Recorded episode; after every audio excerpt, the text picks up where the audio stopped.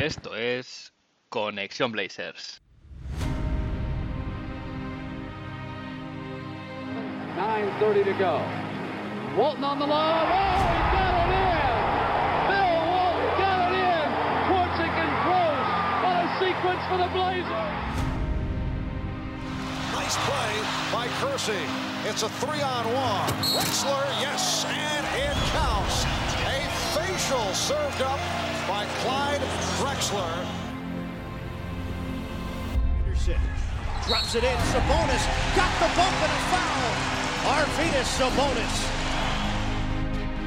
Back to Roy, open three, got it! One point game! Hughes got to get it in. Aldridge for the win. Yes!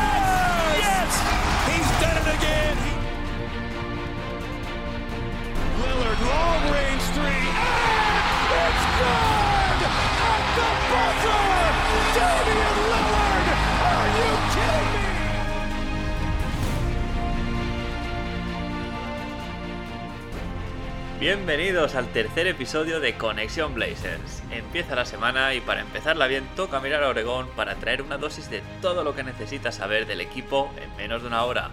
Un rato que se te hará corto. Nuestros Blazers llegan lanzados al final de la temporada, en el mejor momento de forma y con un mood en el equipo muy positivo. Esta última semana ha sido muy emocionante y creo que demuestra que el invento del play-in añade un riesgo y una incertidumbre que los, los aficionados agradecemos excepto está claro los de los equipos que caen en la trampa. No evita el tanking, tal vez lo minimiza un poco, pero sí que pone más complicado a los equipos el poder especular con emparejamientos o por evitar según qué rivales hasta la final de conferencia, y eso se agradece. Este año, con un calendario tan comprimido, será un castigo excesivo para quien lo juegue, pero en un año normal creo que puede funcionar, y por las declaraciones que he ido viendo el comisionado, parece que ha llegado para quedarse. En el episodio de hoy repasaré las emociones de esta semana, una montaña rusa en toda regla, y analizaré la serie contra los Denver Nuggets, nuestro rival en primera ronda. También repasaré los partidos con las crónicas y por último tendremos la primera, de muchas espero, la primera pregunta a un oyente, que dicho sea de paso es la pregunta del millón ahora mismo. Así que empezamos, nos vamos al repaso de la semana.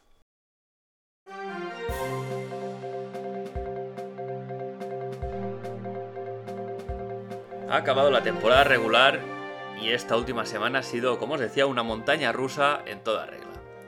Al inicio de la semana el objetivo era claro, evitar el play-in. Tras haber ganado a los Lakers, los Blazers dependían de sí mismos para mantener el sexto puesto y evitar el temido play-in. En general era algo que se veía complicado, teniendo en cuenta el calendario que teníamos por delante era durísimo, pero no imposible. El quinto puesto de los Mavericks parecía como una quimera, ya que el calendario de Dallas era facilito, facilito. Pero el martes, derrota de Dallas en Memphis y esta derrota colocaba a los Blazers en el quinto puesto y dependiendo de sí mismos para mantenerlo. Esto además proyectaba una primera ronda contra los Nuggets y no los Clippers, un rival que era a priori mucho más complicado. Si a esto le añadimos que los dos equipos angelinos quedaban en el otro lado del cuadro, asumiendo que los Lakers entrarían séptimos, se tenía ilusión por hacer unos buenos playoffs. Vamos, los ánimos estaban más arriba. El miércoles la alegría ya era subidón tras una victoria de mérito en Utah. Pese a que Mavericks y Lakers ganaron sus partidos, con uno menos por jugar, los Blazers seguían quintos y con mucha confianza en poder aguantar. El jueves tocaba la final contra Phoenix. Antes de empezar el partido se confirmaba que Ayton no jugaría, lo que aumentaba las posibilidades de Portland de escapar de Arizona con una victoria en el bolsillo. Sin embargo, tocó la otra cara de la moneda y nos volvimos a casa con una derrota. Esta derrota y sobre todo el cómo se produjo fue un jarro de agua fría para cualquier aficionado Blazer. Portland caía de nuevo al sexto puesto y tocaba esperar el error de los Mavericks para volver al quinto. Además, los Lakers, aun ganando a trompicones, sin LeBron, jugando mal, seguían de cerca, con lo cual se veía el partido el domingo en casa contra Denver como una final. Un partido en el que los dioses del baloncesto podían darnos el quinto puesto, dejarnos en el sexto o castigarnos al play-in. El viernes, un evento inesperado. Los Clippers pierden contra Houston, lo que sumado a la victoria de Denver les hacía caer al cuarto puesto. por lo que si manteníamos el sexto, tocaba emparejamiento, el emparejamiento favorito a falta de un partido, que además iba a ser contra los propios Nuggets. Si los Lakers perdían el sábado en Indiana, Portland podría incluso ir a perder contra Denver y asegurar la primera ronda contra ellos. Pero llegó el sábado y los Lakers ganaron un equipo o unos Pacers que jugaron con un equipo casi de G-League, el equipo B. Así que nos íbamos al domingo con todo, todo por decidir. Mavericks Wolves, Blazers Nuggets y Lakers Pelicans y también un Clippers Thunder donde se preveía un partido que nadie querría ganar pero cada uno por distintos motivos, claro está. Una jornada muy emocionante y con mucho en juego. El objetivo de los Blazers era claro, ganar sí o sí, asegurar el playoff en sexto puesto y los días extras de descanso. Si además de ganar los Mavericks y los Lakers perdían, se aseguraba el quinto puesto. Y los Blazers no especularon. Antes del partido, las declaraciones de Stotts de los jugadores no dejaban duda de que iban a salir a por todas, Pasaron el rodillo a los Nuggets, que también, si hay que decirlo, no pusieron demasiado interés en ganar. Los Lakers también ganaron, estaban obligados. Los Mavericks perdieron contra los Wolves, sorprendentemente. Y esta situación, este cúmulo de resultados, dejó un triple empate a 42 victorias. Pese a que los, los Blazers tenían el desempate, el tiebreaker, ganado tanto a Mavericks como a Lakers, el criterio que prevalece en caso de triple empate es el campeonato de división, por lo que Dallas se colocó quinto, Portland sexto y Los Ángeles Lakers los séptimos. De todos modos, el resultado mejor imposible. Primera ronda contra Denver, el enfrentamiento deseado. ¿Y qué nos queda ahora? Pues nos queda una serie muy emocionante contra el rival más asequible posible. Ojo, los Blazers para mí no son favoritos, Denver es un equipo muy sólido, pero sí que tienen opciones de competir y es un buen matchup. Vamos, vamos a analizar la serie. Nuestro rival es un equipo, como decía, muy sólido. Los Nuggets son un bloque joven y compacto, que además viene mejorando año a año. Hace dos años llegaron a segunda ronda de playoff, precisamente los eliminamos nosotros en un séptimo partido épico, y el año pasado fueron finalistas de conferencia. Ojo, se cargaron a los Clippers, que eran principales favoritos acabaron siendo eliminados por los Lakers por 4-1 en una serie que fue muy muy competida. Sus jugadores clave han ido creciendo y tienen al más que probable MVP de la temporada, que es Nikola Jokic. Entonces, con todo esto, ¿por qué son un, un buen emparejamiento?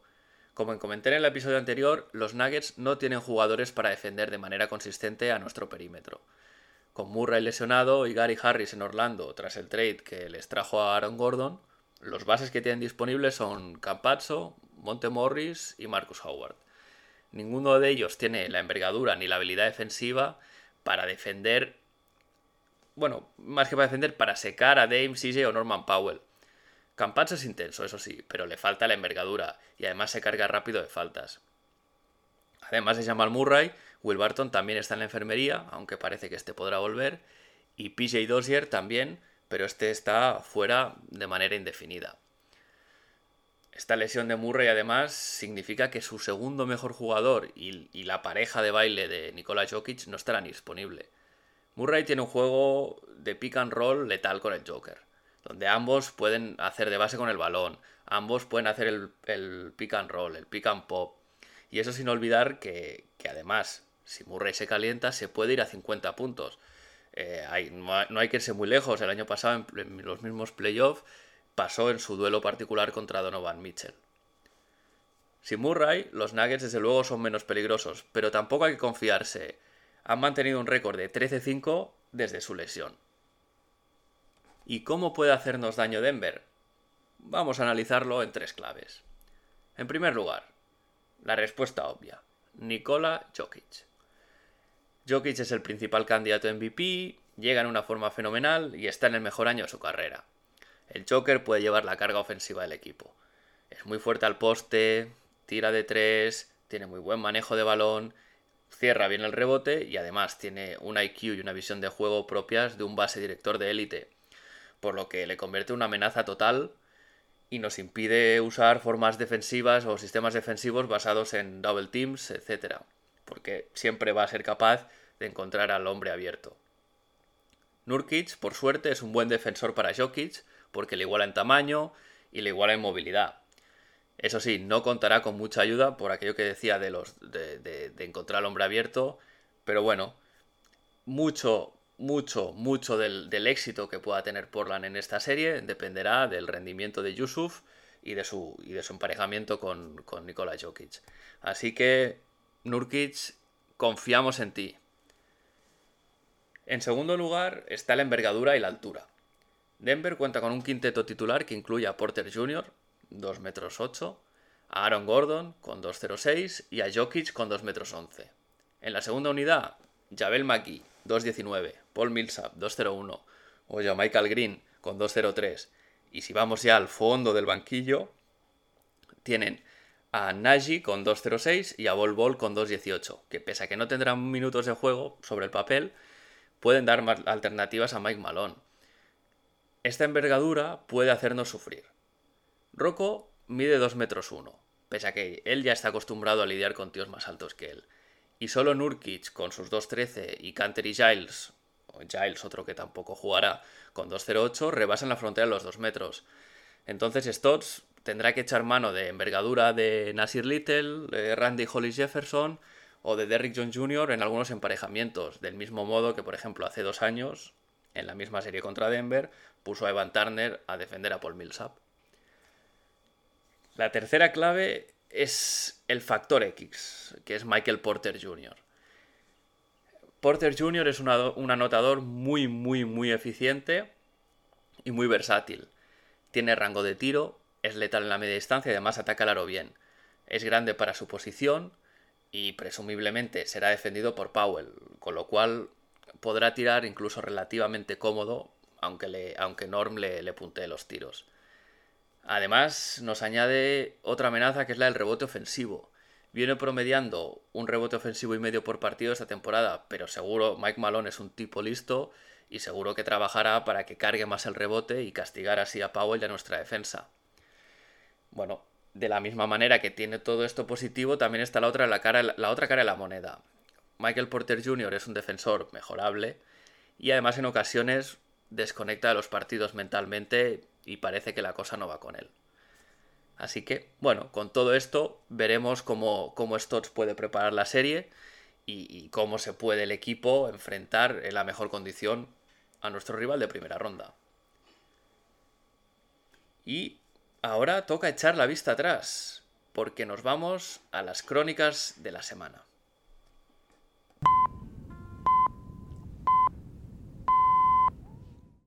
Primer partido el lunes contra Houston y victoria 129 a 140. Que no se engañe el marcador porque no fue un gran partido. Por nuestro lado, la única baja fue Melo que no jugó por un esguince en el tobillo derecho. No es nada grave porque sabemos que ha jugado los siguientes partidos de la semana. El primer cuarto fue histórico, eso sí. Los Blazers fueron un vendaval, con Powell anotando 10 puntos nada más empezar, CJ con 5 de 5 en triples y 21 puntos al final del cuarto, Nurkic atancando la zona ante Jason Tate, que inexplicablemente le defendía el Elino Olinik. Todo esto llevó a un resultado de 33-50, siendo el cuarto con más anotación de la historia de la franquicia, y eso que Dame apenas participó. Un par de triples desde luego nada más. Lo que parecía un partido finiquitado y una oportunidad de oro para descansar, pues no fue así. No acabó siendo así. Los Blazers bajaron intensidad y los voluntariosos Rockets con un equipo casi de G-League, siguieron luchando para seguir el partido. Al descanso 64-79, en la que fue el récord de anotación de la temporada en asistencias y en, el marcador a mitad del partido. En la reanudación, los Blazers salieron dormidos, y solo el empuje de Dame, que anotó 20 puntos en el tercer cuarto, evitó sustos mayores. Aún así, los Rockets, a lo suyo, recortaron la distancia 11 para llegar al último cuarto. El partido parecía que podía acabar con largos minutos de descanso para los habituales, pero con tres minutos por jugar, Houston se pusieron a dos posesiones, lo que obligó de nuevo a salir del banquillo a Dame para cerrar el partido. Derrick Jones Jr. volvió a jugar después de unos partidos fuera la rotación por la baja de Melo y lo hizo bien. Anotó 11 puntos con un 67% en tiros de campo, 3 rebotes, 3 asistencias y un robo en solo 23 minutos de juego. Hay que decir que fue la única nota positiva de un banquillo que solo, solo pudo aportar 22 de los 140 puntos. También destacar que fue la victoria 400 de Terry Stotts como entrenador de los Blazers en su partido 1000 en total como head coach y por ello recibió, recibió como premio a los jugadores el balón al final del partido.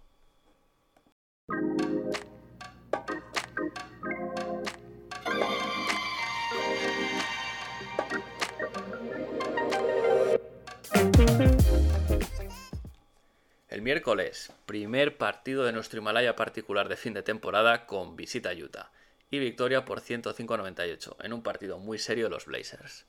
Nasir Little no jugó por problemas en la espalda, pero Melo ya estuvo de vuelta de su lesión en el tobillo. El partido empezó con los Blazers a rachas, inicio de 4-11 y mal en el tiro. Pero bueno, tras un tiempo muerto de Terry Stotts, el equipo respondió con un parcial de 10 a 2 a base de muchas manos en defensa. Royce O'Neill estuvo muy encima de, Damian Lillard y se notó la presencia de Rudy Gobert en la pintura, hasta el punto que hizo, forzó a sacar muchos balones fuera para tirar triples que no entraron.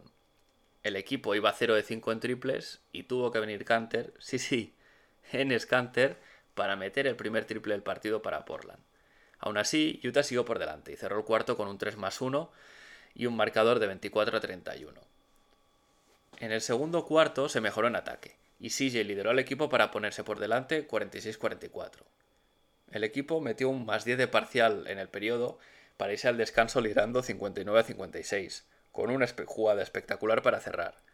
Nurkic coge un rebote, mira al horizonte y tira un pase de fútbol americano para que CJ lo reciba a media distancia y meta un tiro sobre la bocina. Una jugada muy bonita. El equipo salió del descanso entonado, con una defensa intensa y consiguió amasar una ventaja de 10 puntos a mitad del cuarto. Nurkic dominó a Gobert y Utah se quedó en 20 puntos anotado en el periodo. En el último cuarto, Powell estuvo bastante fallón, pero la defensa de Portland cerró bien los triples abiertos, a excepción del pobre Trent Forrest, al que los Blazers dejaron tirar y tirar viendo que no metía ninguna. El equipo tenía una ventaja de 14 puntos y con un arreón final de Dame se cerró el partido. Pese a estar un poco fallón, Nurkic fue el mejor. 11 puntos, con un 21% en tiros de campo, eso sí, 15 rebotes, 6 asistencias, 3 robos y 4 tapones ante un hueso duro de roer como Gobert. Melo aportó 18 desde el banquillo y Dame y se combinaron para anotar 56 puntos. La otra cara de la moneda fue Norman Powell, que eh, no tuvo su noche y solo anotó 7 puntos con un 3 de 11 en tiros de campo.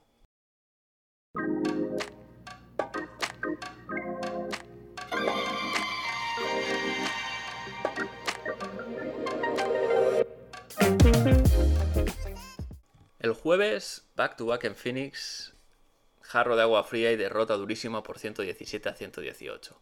El partido fue muy entretenido, con dos equipos jugando muy bien al baloncesto y con un final trepidante, por lo que pasó de puntillas por el principio y me voy directamente a la segunda mitad del partido. Decir que hasta el descanso, CJ fue el mejor de los nuestros y los Suns tuvieron buena aportación de los secundarios, ya que Chris Paul y Booker estuvieron bastante calmados. En la reanudación, Chris Paul despertó y empezó a hacer daño, junto a hombres de banquillo de los Suns, Torrey Craig salió a pista y nos metió 10 puntos seguidos. Torrey Craig, 10 puntos seguidos. Y pese a no contar con Ayton, los Suns nos hicieron mucho daño en el rebote ofensivo. Dame estuvo bastante apagado, pero llegó el último cuarto y entonces se puso su traje de superhéroe con la letra O. Muy agresivo de cara al aro, tiró de un equipo con el que Stotts probó un small ball, Damian Lillard, CJ McCollum, Norman Powell, Robert Covington y Melo, que durante la primera, durante la primera mitad del cuarto es que fue, un auténtico coladero. Cameron Payne pareció al estar. Chris Paul seguía lo suyo. Y solo el empuje de Dame, que metió 24 puntos y 9 de 10 en tiros, se dice pronto. Y también Rocco, que metió 16 puntos en la segunda mitad, pues ellos mantuvieron el choque igualado. Entonces la defensa empezó a mejorar y tras varias posiciones en las que no pudimos anotar, nos mantuvo con vida en el partido. Eché de menos minutos para Randy Hollis Jefferson en este partido. Podría haber mejorado la defensa de Melo, que sabemos que no es muy difícil, y, haber, y podría haber hecho mucho daño en el rebote ofensivo. Además, Melo tuvo una noche negra en el tiro, solo metió 5 puntos en 1 de 7, por lo que tampoco se hubiese notado el cambio en ataque. Pero ya sabemos que Terry Stotts es un cabezón y él mantuvo su plana hasta el final. En estas llegamos al final del partido con un marcador muy apretado en una secuencia de locos. Saric falló 3 de 4 tiros libres. Estamos hablando de una persona que tiene medias de 85% en la temporada y eso nos dio la vida. Con 30 segundos estábamos uno arriba y con posesión. Dame agotó el reloj y tiró un triple que no entró. El único, por cierto, el único tiro que falló en todo el cuarto. Los Suns aseguraron el rebote y Booker se lanzó con todo al ataque con 5 segundos por delante, pero hizo dobles. Así que pérdida y balón para Portland y una oportunidad de, oro de cerrar el partido. Stotts pidió tiempo muerto y diseñó una jugada para, para sacar el balón. Pasó algo que yo todavía no alcanzo a entender aún. Y es que el balón acabó en las manos de Rocco. Esto no puede ser. Cualquiera de los demás jugadores en pista, Dame, CJ, Norm o Melo, son más fiables en los tiros libres, por lo que es un error impropio de un entrenador no poner a Rocco a sacar el balón y asegurar que alguno de los buenos tiradores recibiesen la pelota. El caso es que Rocco falló ambos tiros libres, además se oyó en la retransmisión que tras fallar el primero gritó I'm sorry y Phoenix recuperó la posesión. Booker arrancó una falta a Powell, más que una falta, una faltita, pero también fue error de Powell de meter el brazo y con 0,9 segundos en el reloj, pues Stotts, que no tenía otra, pidió el Coach Challenge para revisar la falta. No sirvió de nada el Coach Challenge porque la falta se mantuvo, pero sí que se añadieron unos segundos al reloj y se puso el crono a 2,4 segundos. Perdimos el último tiempo muerto, eso sí. Booker metió los dos tiros libres para poner a Phoenix uno arriba y ya no hubo tiempo para nada más. Dame, que fue el mejor del partido con 41 puntos, 5 asistencias y 5 rebotes y un 70% en tiros, que se dice rápido, se fue muy enfadado al vestuario. Y no es para menos, un partido tan importante no puede, no puede perderse así.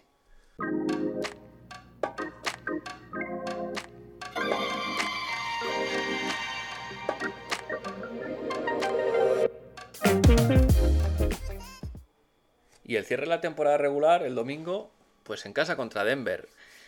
Y los Blazers, como comentaba antes, cumplieron con una victoria por 116 a 132. Sin especular, se fue a por todas, se aseguró la victoria y se evitó el play-in. Los Nuggets no pusieron demasiado esfuerzo en intentar ganar el partido y dieron muchos minutos a los suplentes. El partido realmente no tuvo mucha más historia. El equipo fue un vendaval al inicio, con un parcial de 0-11 de entrada, 9 triples en el primer cuarto, incluso Nurkic se sumó a la fiesta de 3 y ventaja de 21 al final, 22-43. El partido realmente acabó ahí y el equipo simplemente administró la ventaja hasta el final. Hubo un amago de reacción de Denver tras el descanso, pero Dame, que hasta entonces no había notado apenas, se había dedicado más a asistir, metió 15 puntos en el tercer cuarto para devolver el partido donde estaba y asegurarnos la victoria número 42. Esta vez el banquillo también aportó y 7 jugadores acabaron con dobles dígitos.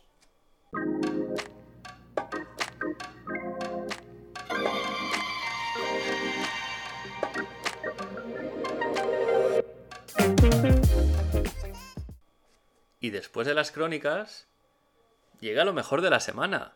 Nos vamos a Dame Time. Ladies and gentlemen, it's Damian Lillard. Nine tenths left. A three wins the series.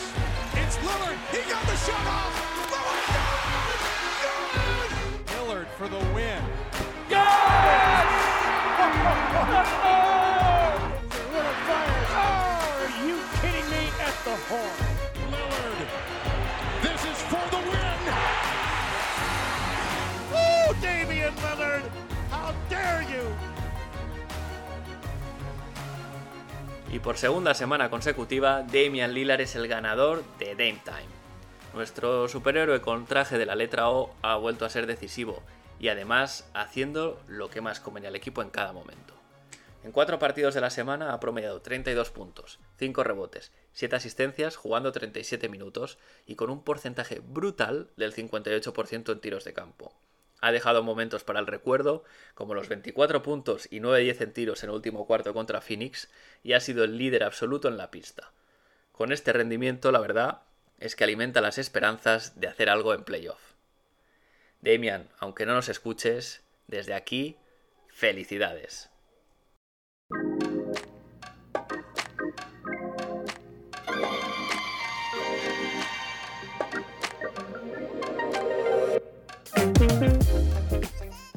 Y en el último bloque os traigo la pregunta, la primera pregunta de un oyente, enviada por Miguel. Yo diría que es la pregunta. Y dice así. Hola Héctor, muy buena idea empezar con el podcast, espero que sigas por muchos episodios más. ¿Hasta dónde crees que pueden llegar los Blazers en estos playoffs? ¿Alguna chance de ganar el anillo? Miguel, muchas gracias por tu pregunta. Es muy buena y creo que nos la hacemos todos. Yo soy un optimista total, por lo que siempre pienso que se puede ganar, pero analizando la realidad no puedo decir que tengamos opciones de conseguir el anillo. Creo que nuestro techo son las finales de conferencia. Si bien es cierto que este equipo es el más potente que hemos tenido desde los tiempos de la Marcus Aldridge, con aquel fabuloso quinteto de Damian Lillard, Wesley Matthews, Nico Batum, la Marcus Aldridge y Robin López, el oeste es muy muy duro y no hay rivales fáciles en el camino. La primera piedra en el camino, los Nuggets. Sabemos que Denver es un buen equipo, juegan, cuando juegan en casa juegan en altura, no será fácil ganarles. Mi pronóstico es una serie seguramente a 6, tal vez 7 partidos con victoria para Portland. En tal caso, las semifinales de conferencia serían contra Phoenix o contra los Lakers, que yo asumo que serán séptimos. Si nos cruzásemos con los Lakers sanos, que entiendo que deberían estarlo para ganar en la primera ronda a Phoenix, sería el final de nuestro camino, seguramente en seis partidos. Con todos sanos, los Lakers son el mejor equipo de la conferencia y un mal matchup para los Blazers. Pero de cruzarnos con los Suns sería una serie pues muy bonita de ver, muy igualada, que creo que podría llegar al Game 7.